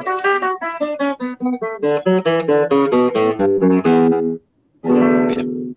Clarísimo. Perfecto. Va la escala. Bien. En este caso, Dórica. La escala de Pablo. Em, ahora que leo el graph, leyendo el graph, eh, tengo algo, tengo que comentar algo que pasó. Le pasó a un profe, no, no me pasó a mí, le pasó a un colega de, una de las escuelas donde trabajo, que em, es de usar el lenguaje inclusivo, ¿sí? Todos están al tanto del lenguaje inclusivo. Eh, aquel que en, el habla, ¿no? En la oralidad es aquel, digamos, que, se termina, bueno, con E en algunos momentos. Ahora por ahí lo podemos explicar un poco mejor. Pero bueno, nada, recibió un mail de un padre eh, pidiéndole, diciéndole que su hijo no era un chique y que era un chico y que no tenía compañeras chiques, sino que había en esa clase había chicos y chicas, que por lo tanto cuando se dirigiera a, ellos, el, padre le pedía, y, él, como siempre, esta gente que, escribe este tipo de cosas, de críticas, eh, hace toda una disertación de cuánto respeta las igualdades y, los derechos de la gente, pero bueno, le pedía por favor, porque él dice no, y, y, tomó algo de un meme o de un mail que estaba circulando por ahí, de un mensaje, él dice, si queremos enseñarle inclusión a los chicos, enseñémosle lengua de señas, enseñémosle a no discriminar a un discapacitado, enseñémosle de los diferentes géneros, pero no eh, deformemos el lenguaje, qué sé yo, nada. El profe optó por no, responderle o le hizo una respuesta como, bueno, lo voy a tener en cuenta, una cosa eh, así. Lo traigo acá, quiero saber cuál es la opinión, eh, con todo respeto, ¿no? Porque respetamos la opinión de, la gente, por supuesto, ante todo. Pido la palabra. No sé. Dale. primero, primero, uno, el lenguaje muta y mutó siempre o sea, eh, uno agarra una carta de español del 1300, del 1500, o sea, del 1500 vamos a poner, le decimos 1492, justamente con el descubrimiento de América, o una, una década más una década menos, es cuando realmente se le dio formato al español. En realidad la cuestión era porque era una herramienta de conquista, de crear, de generar cosas, o sea, que ya estaba medio arraigado el concepto de que yo te voy construyendo con mi palabra. ¿sí? O sea, lo que, lo que va sucediendo es que realmente el lenguaje inclusivo, la finalidad que tiene es que nos haga ruido las cosas. ¿sí? Cuestiones que quizás lo tenemos muy internalizados, este, nos, nos, nos, nos, hagan, nos, nos pongan en una situación mínimamente crítica. O sea que creo que el profe lo está logrando, al menos lo está, lo está poniendo en un conflicto ahí al, padre. Eh, de por sí, eh, los que son a ultranza de la RAE, como para no hablar de formación del idioma, eh, es una ridiculez realmente, porque al fin y al cabo este, el idioma, siempre eso, lo de la RAE está atrasado, siempre va atrás, porque ¿qué se pondrían? Ellos se inventaron un nuevo idioma, sino que ellos van a supuestamente admitir los usos y los modismos nuevos en la medida que van sucediendo. ¿sí? Pero ¿qué, les pasa a ustedes con el lenguaje inclusivo? O sea, lo, digo, lo usan, lo, se ríen, se, lo toman como con sorna. Eh, lo, yo les digo que me pasa a mí. Eh, cuando lo usa un adulto me parece un poco ridículo. Cuando lo usa un adolescente me parece como normal que lo use, pero cuando lo usa un adulto me, hace un poco de ruido. O sea, me, da como la sensación, o sea, lo, ligo tanto como al mundo medio adolescente y joven, eh, la cuestión del lenguaje inclusivo, porque sí es verdad que es casi un logro de esa generación, el lenguaje inclusivo. Entonces, cuando un adulto lo usa, em, me pasa eso, ¿no? Como que un poco me choca. Y porque creo que también el adulto le cuesta usarlo de manera correcta.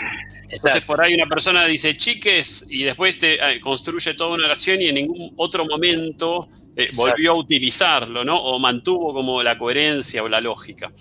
Eh, hay igual algunos estudios eh, que se hicieron, justamente hoy estaba, estaba leyendo eso a la tarde, donde usarlo como vocativo está como más aceptado, o sea, esto, ¿no? De llamar chiques y después armarlo, como que está un poco más aceptado que eh, usarlo más, ¿no? O sea, como que usarlo eh, completamente. Toda la oración completa, claro. Sí, eh, extraño, digamos, porque para mí yo pensaba que podría llegar a ser al revés. O sea, que si vos mantenés una lógica en tu discurso, debería ser como más aprobado. Yo lo que, perdón, me vuelvo a intervenir, no sé, perdón Pablo y Gonzo.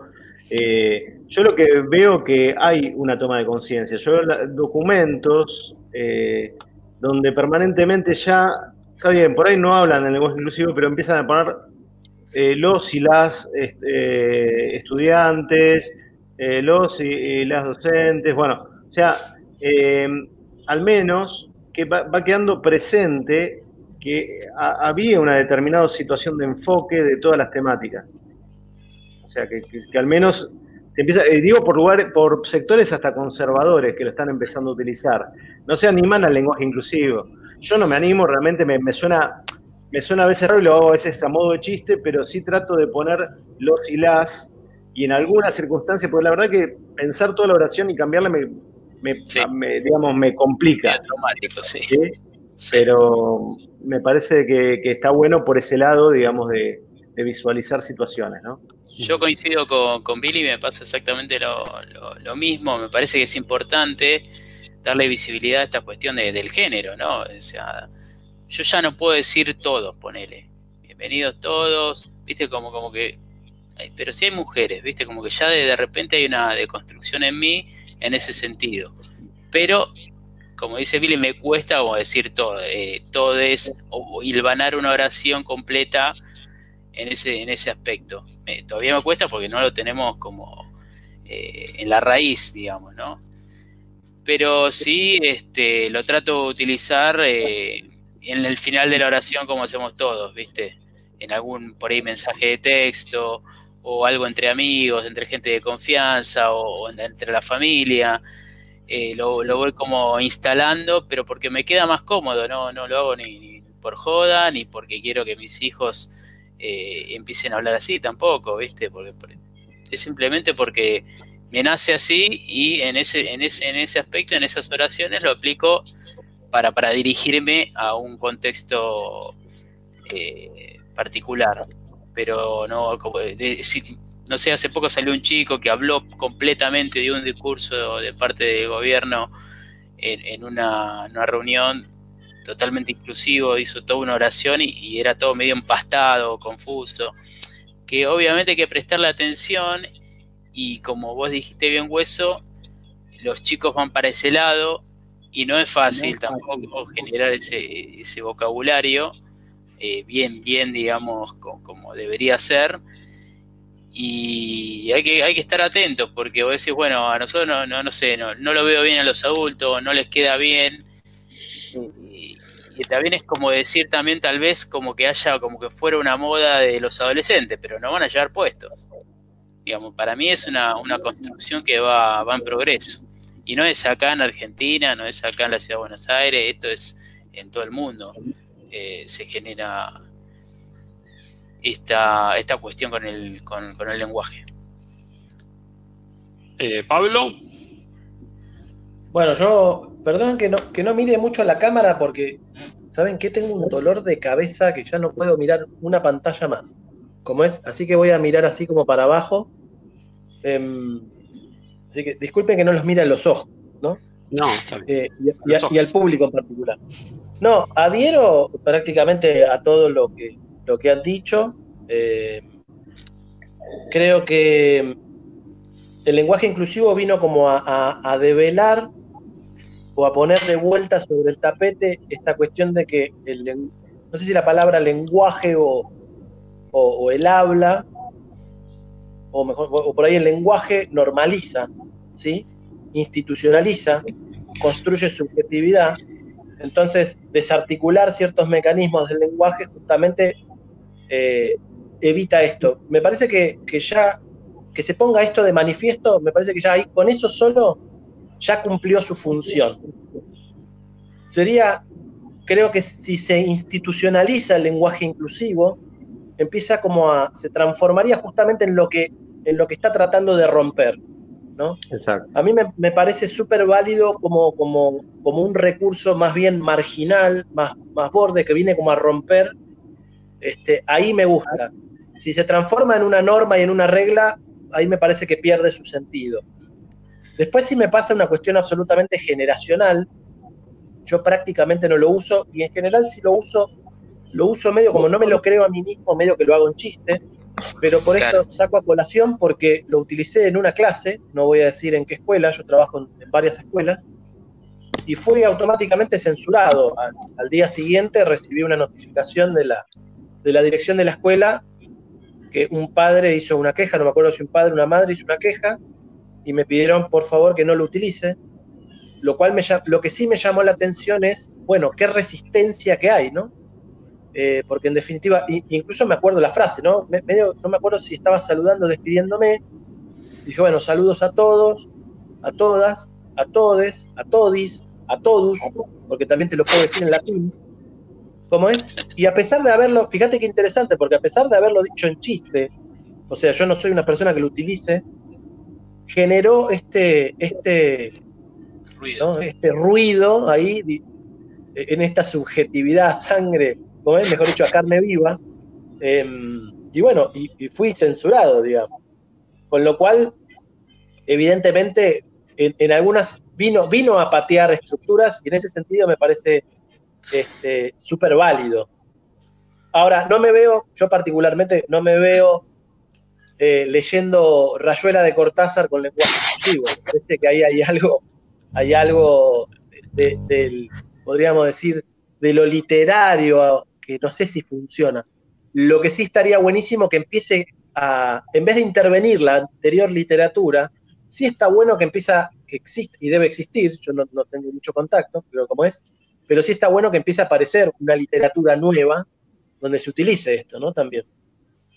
Sí, lo, que da un poco de, bronca por ahí, de pena, es de que eh, en este país, digamos, no, puedas, eh, digo, tomar o, pronunciar una palabra sin que te rotulen de cierto partido político, ¿no? Porque también pasa eso, digamos, que hay mucha gente que quizás eh, querría, ¿no? O, vos, a nosotros nos pasa mucho en los actos escolares, que la maestra cuando empieza a, leer dice hola a todos y a todas. Hay maestras que dicen hola a todos y a todas, hay otras que dicen a todos y a todos como que se miran, ¿no? Se dijo todas y todas y, uh, esta es kirchnerista, esta es peroncha, Claro, se dijo todos, eh, no, esta es macrista.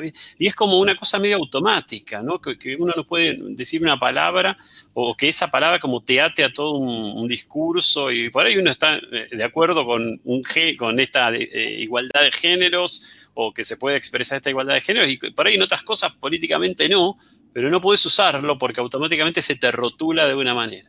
Entonces hay muchos que, se alejan de eso. Eh, lo que pasa es que creo que es, que es una tensión inevitable, porque es, es, un, es una nueva forma que se está utilizando en espacios institucionales, como el espacio educativo, y eso genera mucho más ruido. Porque si, digo, como muy bien dijo Billy, el lenguaje es absolutamente dinámico. Todo el tiempo este, está, está, es como un ser vivo, está en plena, en, plena ebullición todo el tiempo, está mutando, creciendo, transformándose permanentemente. Entonces, dentro del ámbito privado, aparte, seamos sinceros, hay vocabularios distintos dependiendo también de, tu, de tu condición social. No habla igual este, no, creo que hable igual este, Amalita Fortabat que, no sé, una, familia que vive en la, la ¿cómo es? La 1114. Eh, Sabes que, digamos, a partir de, todo el debate que se da, yo no sabía, pero hoy me enteré que las Naciones Unidas elaboró un informe, un documento a raíz del lenguaje inclusivo, eh, pero bueno, lo que recomienda, o sea, no habla de, formaciones en el idioma ni, de eh, mudanzas en las, en las escrituras, sino que lo que recomienda es usar eh, los dos géneros, ¿no? O sea, hablar como los niños y las niñas y no colocar ni la X ni... Diego, perdón, vos mismo recién cuando decías que en este país tal cosa, en todos los países se encasillan por esta cuestión. Y, se trata de buscar, por ahí no a veces únicamente político. si vos mirás en España, pasa... Sí, probablemente, sí, sí, sí, tenés razón. Eh, yo lo que, recién cuando hablaba Pablo, lo que se me, lo que recordaba, eh, fueron algunas situaciones que se dieron respecto de género en sí, eh, y bueno, todo lo que es discriminación, vamos a poner en ese matiz, respecto de, la, de obras de arte antiguas. Digamos, estemos hablando eh, de, todos los géneros, particularmente el cine, que es lo más dinámico. Eh, digo porque estaría bueno para tratar, porque hay un montón de situaciones donde sea como, este, digamos, este, eh, últimamente se empezó a como a repensar determinadas cuestiones que se daban digamos, por cierto, en películas del años 50, años 30, ¿sí?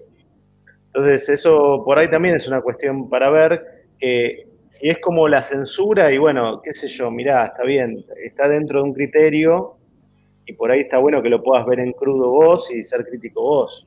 eso. Sí, para ahí lo, que el otro día hablamos con Eduardo por, por, fuera, digamos, en reunión de producción, era eh, por qué no nos está en discusión el uso de los, eh, las palabras extranjeras, por ejemplo, take away, ¿no? que ahora está como de moda, el take away.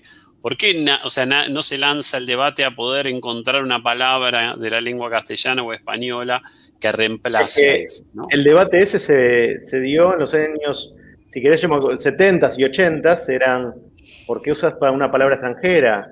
Y en los 90, listo, chau, la supuesta globalización. Y, y, en la actualidad es que permanentemente, o sea, vas a, alguno de esos locales de, de, qué sé yo, que vas a tomar algún café y te hablan de un latte. Y para mí es una patada al hígado. Decime, no sé, también un café con leche. Me, pone de mal humor. Tengo que admitir que pongo de mal humor. Habla bien, la concha.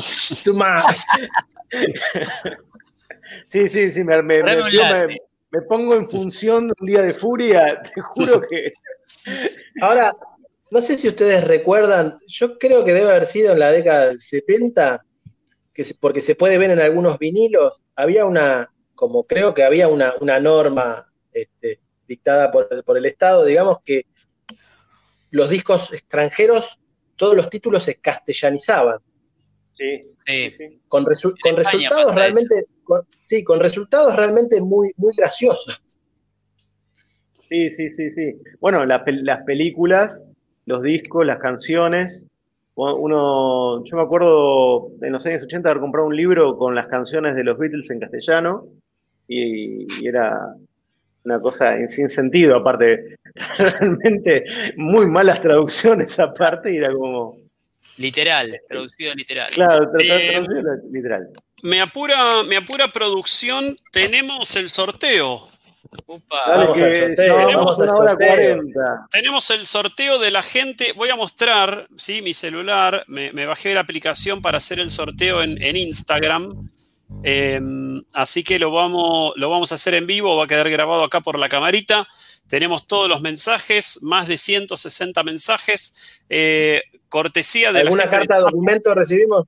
No, por suerte no. Cortesía de la gente de Zapa Calzados. Eh, que, mm, bueno, nos gentilmente nos cede una, remera para el Día de la Madre, así que la vamos a sortear en este momento. Acá pueden ver, a ver, no, encajo bien en la camarita. ¿Ven que dice? ¿Ven que dice? Te pongo, te pongo a vos ah, poneme en grande, poneme en grande. A lo grande, ponelo. Poneme en pantalla, poneme solito. Ahí estoy, muy bien, excelente. Entonces, para que para que lo vea. Ahí está. Sortear, ¿no? Tenemos todos los, comentarios que ha hecho la gente. Vamos a sortear. Tengo que tocar acá el botón.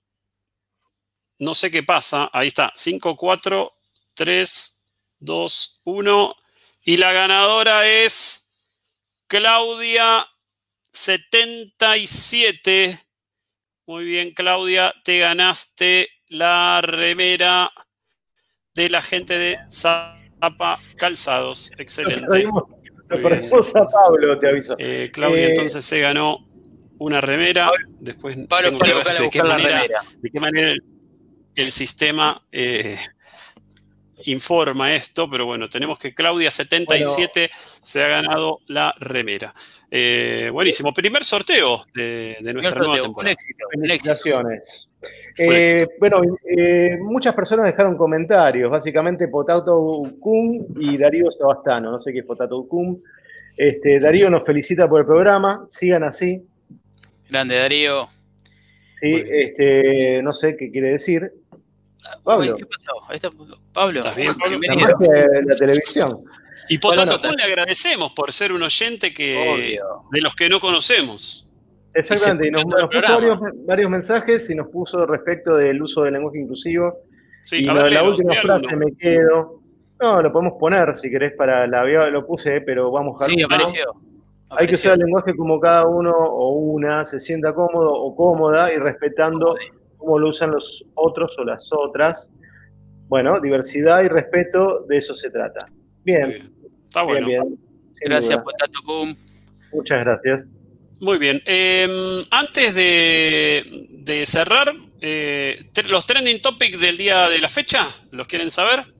A ver, a ver, ¿Qué, es de lo que se habló en las redes sociales? Ahora que estamos nosotros tanto en las redes sociales, repito, nuestras redes arroba a lo grande radio, así que pueden encontrar ahí contenido durante la semana muy divertido, eh, algunos, algunas pastillas del, del programa de, cada uno de los programas. Eh, trending topic número uno, FMS Argentina. Tuve que buscar qué significaba FMS Argentina y aparentemente es una competencia de los raperos, estos que hacen improvisación. Ah, sí, que, dicen, que dicen cosas improvisadas. que hablan, hablan claro, hablan sí, como si estuvieran en, vivieran en Costa Rica, pero viven acá y hacen freestyle. Em, eh, número dos. No, no, no, pero igual, perdón, eh, hay, que, hay que destacar, hay un, hay un pibe que es un fenómeno total que es Woz. Sí, Woz, hay varios. Sí, lo de Woz es el más imagino que debe más. Yo que no, no, no curto mucho el rubro, pero la verdad que es muy impresionante lo que es ese pibe. ¿Son los, los payadores del siglo XXI? Exacto. Sí, sí. Te diría que sí. Sí, sí, totalmente. El otro día, un argentino, no recuerdo el nombre, uno de estos chicos, generó eh, un billón, un billón de vistas en YouTube. Increíble. De su material. Es, un fenómeno que hay que prestarle atención como lenguaje inclusive. ¿eh? Eh, número dos, en Trending Topic se llama numeral 17O, Día de la Corrupción, por 17 de octubre. Eh, número 3, en numeral 750 octubres. Eh, número 4, trending topic Perón. Número 5, Acru. O sea que después de Perón viene Acru. Acru es uno de los, también lo busqué, es uno de los chicos que hace, ah, también. no sé, rap, freestyle, no sé cómo llamarlo. Em, número 6, Barcelona. ¿Por qué está el Barcelona? ¿Lo saben? Barcelona debe ser por. ¿Por qué? ¿Barcelona en el club? Por el Barcelona, porque perdió con el Getafe. 1 a 0. Pero no ganaron 6 a 1 no, le hace goles ni al Getafe. Tienen que yo siempre digo, ¿contra quién juego? ¿Contra el Getafe o a la vez? No, ya ni al Getafe. Eh, después de Barcelona está Danilo, que no tengo la más mínima idea quién es. Después de Danilo está Cristina. Danilo. Después de Cristina está Cristina Fernández. Después de Cristina está 17 de octubre y cierra Grisman. Eh, se peleó con Messi. Se peleó con. No, parece que se peleó con Kuman. Que Kuman, cuando salió ah, Grisman, lo despidió de una manera muy mm. fría. Mm. Así que está, dividido. los trending topics está entre el 17 de octubre, el FMS y el Barcelona. Cosas que han pasado. Voy, voy, a aportar en este sentido las búsquedas de Google en este momento son la marcha virtual lealtad peronista número uno. Número dos, murió Marito Salinas, que no sé quién es, Mario, no sé, Mario Salinas, Marito Salinas. Número 3, cotización del dólar oficial y de Blue. El número 4, IFE 4 octubre. Uh. Esas son las, posiciones de las búsquedas en este momento la Argentina. Bien, eh, les comento que nos dejaron mensajes Diego González, dice que nos dice, nos desea éxitos, dice que es muy bueno el programa. Y Potato Cum dice, muy bueno el programa, queremos un poco de guitarreada. Esa. Ah, porque habrá visto el primer programa. ¿Vamos a tener guitarreada para cierre o...? Potato Cum pidió guitarreada. O sea, básicamente es lo que estuvimos haciendo, pero sin instrumento. para una guitarreada? Claro, totalmente, absolutamente, estoy pero 100% de acuerdo con vos, Billy. Tendríamos que, la verdad que tendríamos que armar un programa de radio sí, algún día. Muy bien. Bueno, tengo, para cerrar. Tengo para cerrar una música hermosísima. Diego se congeló. No, no, eh, no estuvo. Eh, ahí se movió. ¿Yo me congelé? Sí, un instante. Ahora estás, estás, con nosotros otra vez. Sí, sí, sí, hay algunos problemas en, en la conexión. Eh, tenemos un montón de contenido que, nos... por esas vías, ¿eh? Dale. Mensajes de Jerónimo Galeano dijo que estuvo escuchando, coincide con la serie con El Pulpo, que recomendó el señor Pablo Paz y también con Rechet.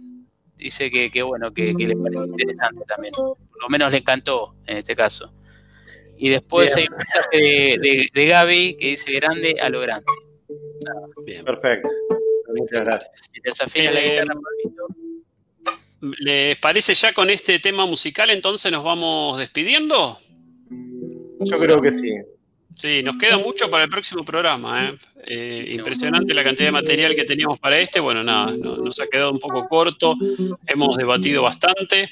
Agradecemos nuevamente a nuestros auspiciantes, a Zapa Calzados. Eh, enfrente al shopping de Voto lo pueden encontrar tienen remeras y calzados para damas, para adolescentes y preadolescentes. Y agradecemos también a los amigos de César Park, la librería del puesto 30 en el Parque Rivadavia, donde pueden encontrar de todo en cuanto a libros, eh, un montón, filosofía, libros eh, escolares, novelas, etcétera, un montón de cosas. Entonces César Park en el Parque Rivadavia puesto 30 pueden quedar bien con alguna madre o alguna madre de la familia, esposa, etcétera, y regalarle un librito de César Park. Y la felicitamos a Claudia nuevamente, Claudia77, arroba Claudia77, que se ha ganado la remera que nos estaremos comunicando para que pase a retirarla. Pablo, ¿estás preparado?